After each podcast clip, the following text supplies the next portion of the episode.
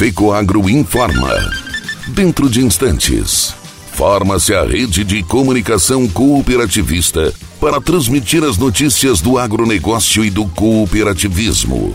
Apoio institucional. Aurora Alimentos. Cooperar é compartilhar.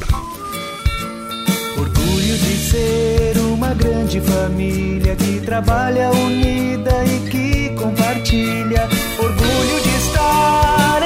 Orgulho de estar em todo o Brasil com sustentabilidade. Orgulho de ser a Aurora. No campo e na cidade, essa é a nossa história. Orgulho de cooperar. Aurora Alimentos. Orgulho de ser Aurora.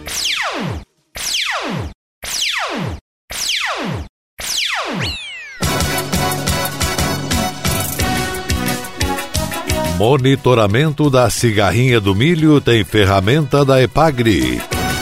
Ministério da Agricultura proíbe entrada de produtos suínos no ingresso de viajantes ao Brasil.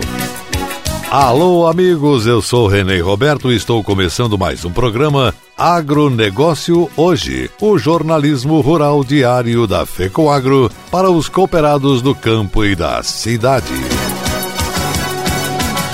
A FECOAGRO disponibiliza ao mercado de fertilizantes novas tecnologias de nutrição e proteção de grânulos. O Cooper N+, com duas moléculas de proteção, reduz perdas por volatização e lixiviação, facilitando a sua aplicação e otimizando a absorção pelas plantas. Aumente o aproveitamento de nitrogênio na sua lavoura usando Ureia Cooper N+, um produto com mais proteção e de fácil manejo. Produtos exclusivos da FECOAGRO. Peça já na sua cooperativa.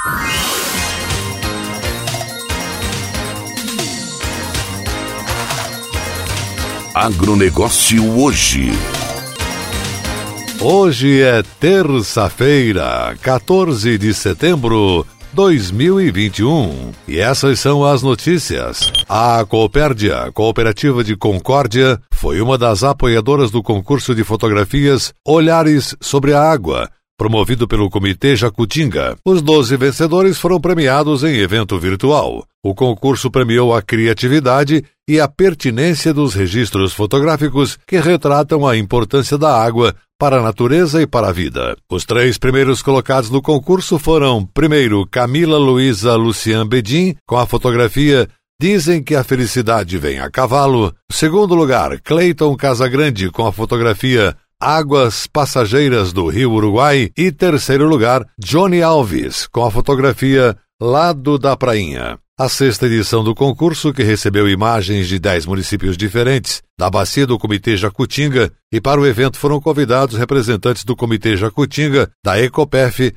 da SDS Santa Catarina, os 12 vencedores do concurso e patrocinadores. Os vencedores receberam prêmios, certificados e troféus que foram viabilizados pelos patrocinadores Itá Termas Resort e Spa, Cicobi Transcred, Coopérdia e Indústria de Fundidos Concórdia. Por outro lado, os alunos da turma da Unicoper no município de Presidente Castelo Branco, região da Copérdia, participaram do seminário Sucessões Familiares e seus Desafios, com o advogado e especialista Dr. Eros Martins, que veio de São Paulo especialmente para ministrar a aula. O ponto especial deste encontro foi que os alunos puderam trazer também seus familiares para poder discutir e aprender juntos sobre este importante tema que garante a continuidade das propriedades.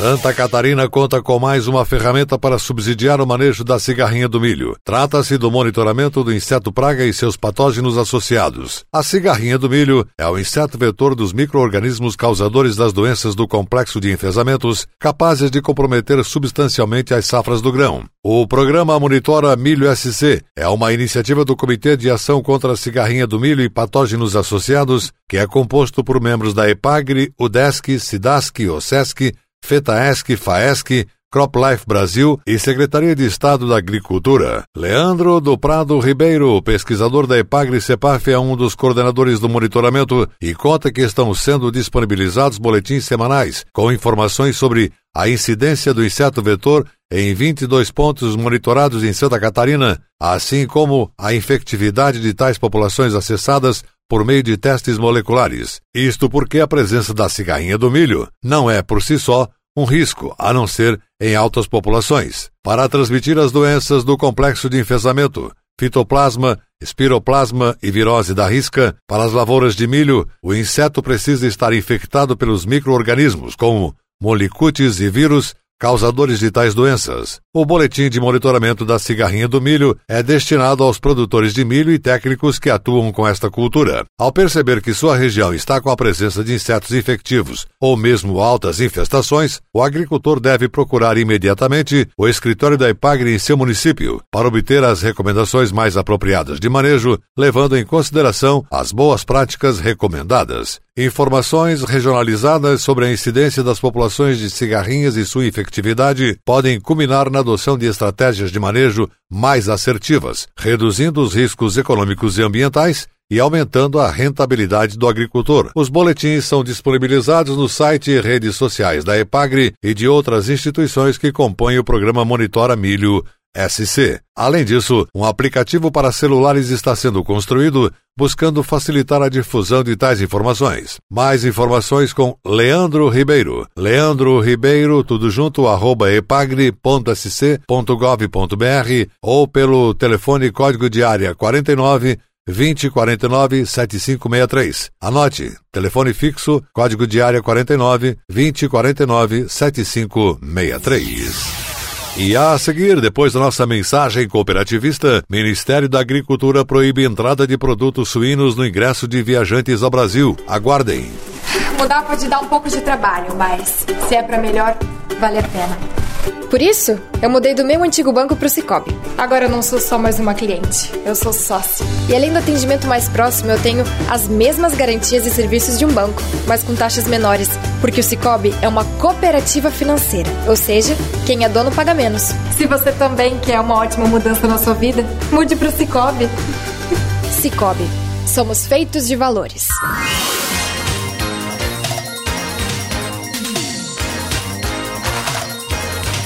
Agronegócio hoje.